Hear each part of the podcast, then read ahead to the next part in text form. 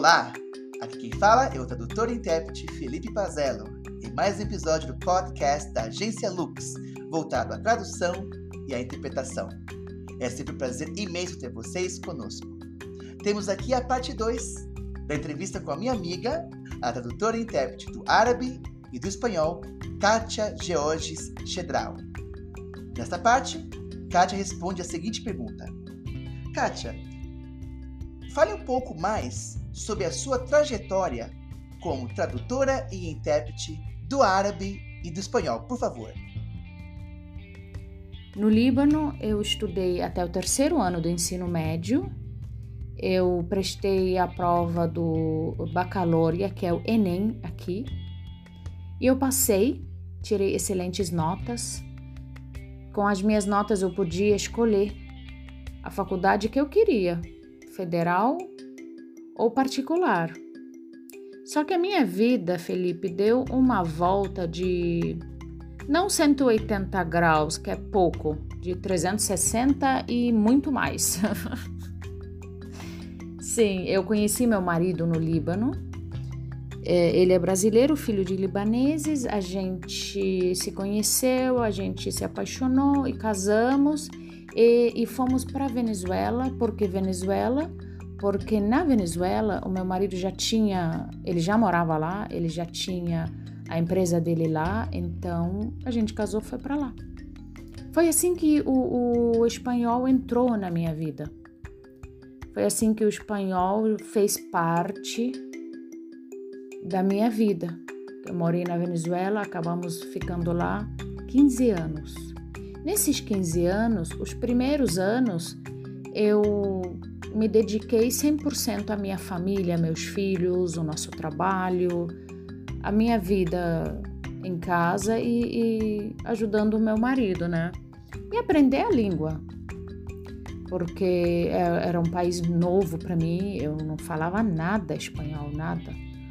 E com o tempo a gente foi, eu fui fazendo muitas amizades, meu círculo de amizade cresceu muito e comecei depois comecei a querer estudar, nunca, na verdade, nunca passou pela minha cabeça que eu não ia ser algum dia uma tradutora e intérprete. Isso daí já era, eu já me via, né? Eu, eu já sabia que eu ia ser. Mas eh, sempre na vida a gente tem, faz, tem que fazer escolhas, dependendo do, do tempo, do momento. Naquele tempo eu tinha que ser, cuidar.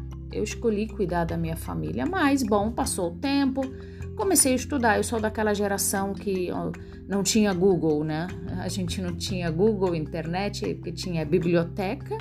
Eu ia para deixava meus filhos na escola, ia para a biblioteca estudar buscava livros, sentava e ficava horas ali estudando, lendo e, e melhorando, né? E, e, e, tratando de conhecer mais essa área da tradução. Comecei a buscar cursos de tradução, mas eram muito poucos, mas muito, muito poucos. Uh, tinha mais cursos para ser tradutor juramentado e tinha que ser venezuelano. E bom, comecei a ver muita dificuldade mas tudo bem, eu não desisti, não desisti. É, fiquei sabendo depois que no Clube Líbano, é, que ficava lá no meu, na cidade onde eu morava, Valência, ele tinha um padre naqueles anos que dava aula de árabe. Aí eu pensei, falei, se ele dá aula de árabe, ele deve entender um pouco de tradução, ele deve ter uma ideia, vou lá, né, conversar com ele para ver se eu acho um caminho, porque não achava cursos, eu não achava nada para começar.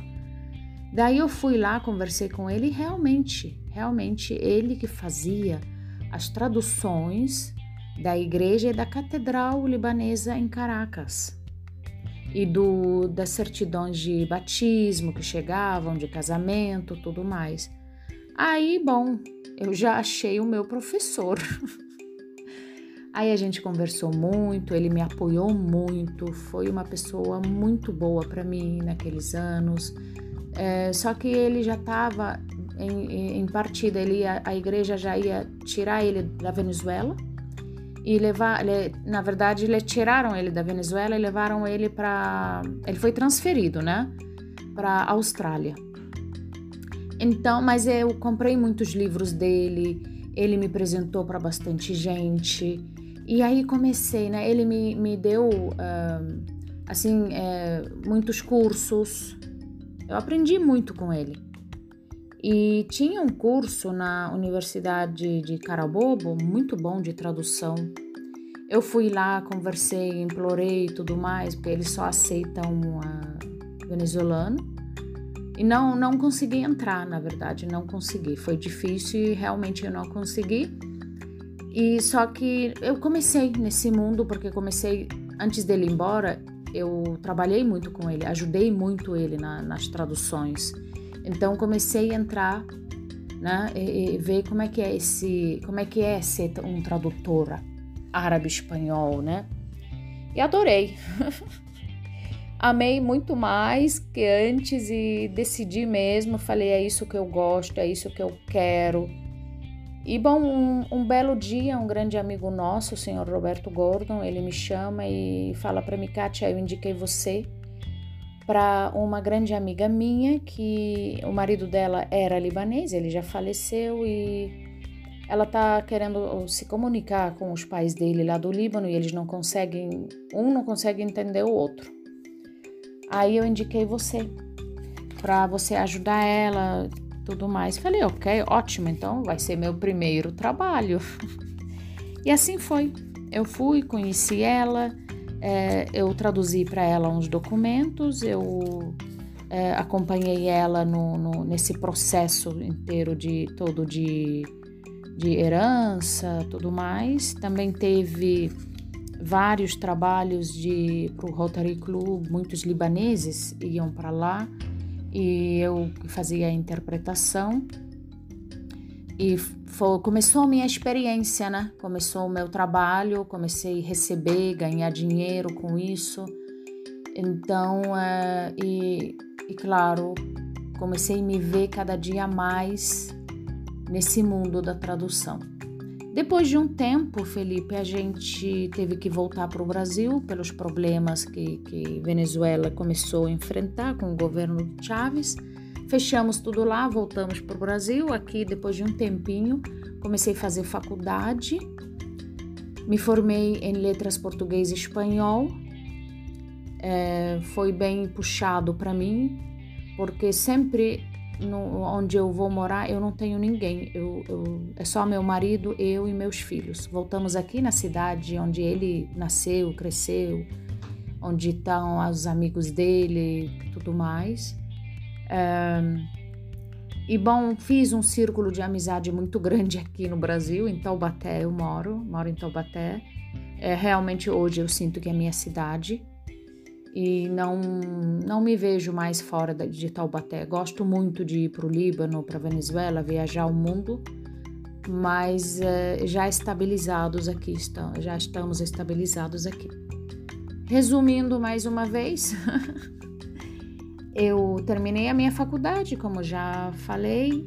É, a professora da faculdade aqui de São José dos Campos, ela me indicou para uma agência de tradução é, de para português e espanhol. Aí foi comecei o meu primeiro trabalho aqui no Brasil.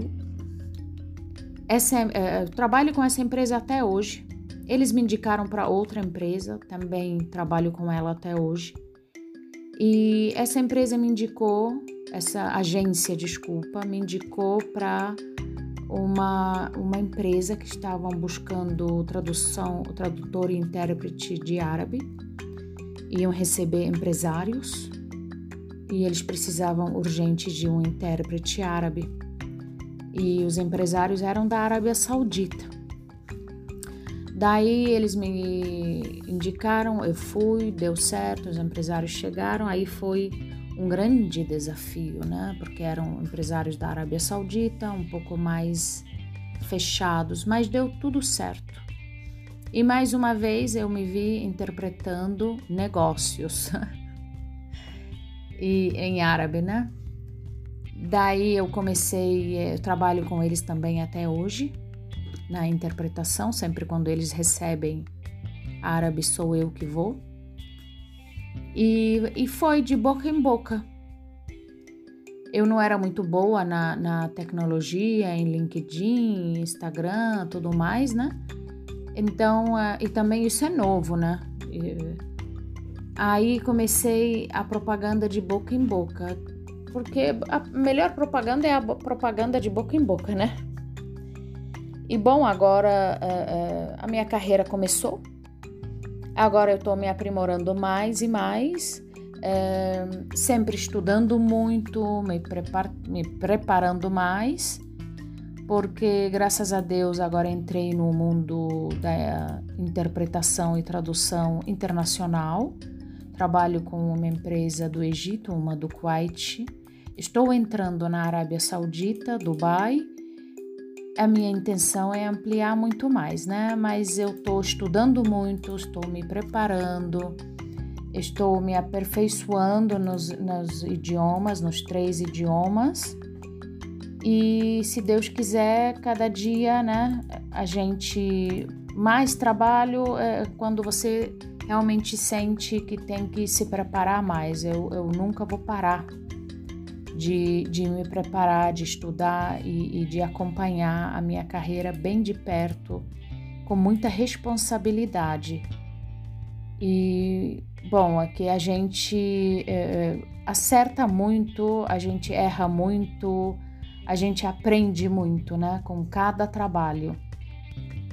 E eu sempre digo que eu quero eu seguir aprendendo e que eu não me imagino fazendo outra coisa, só me imagino aprendendo muito mais na minha área.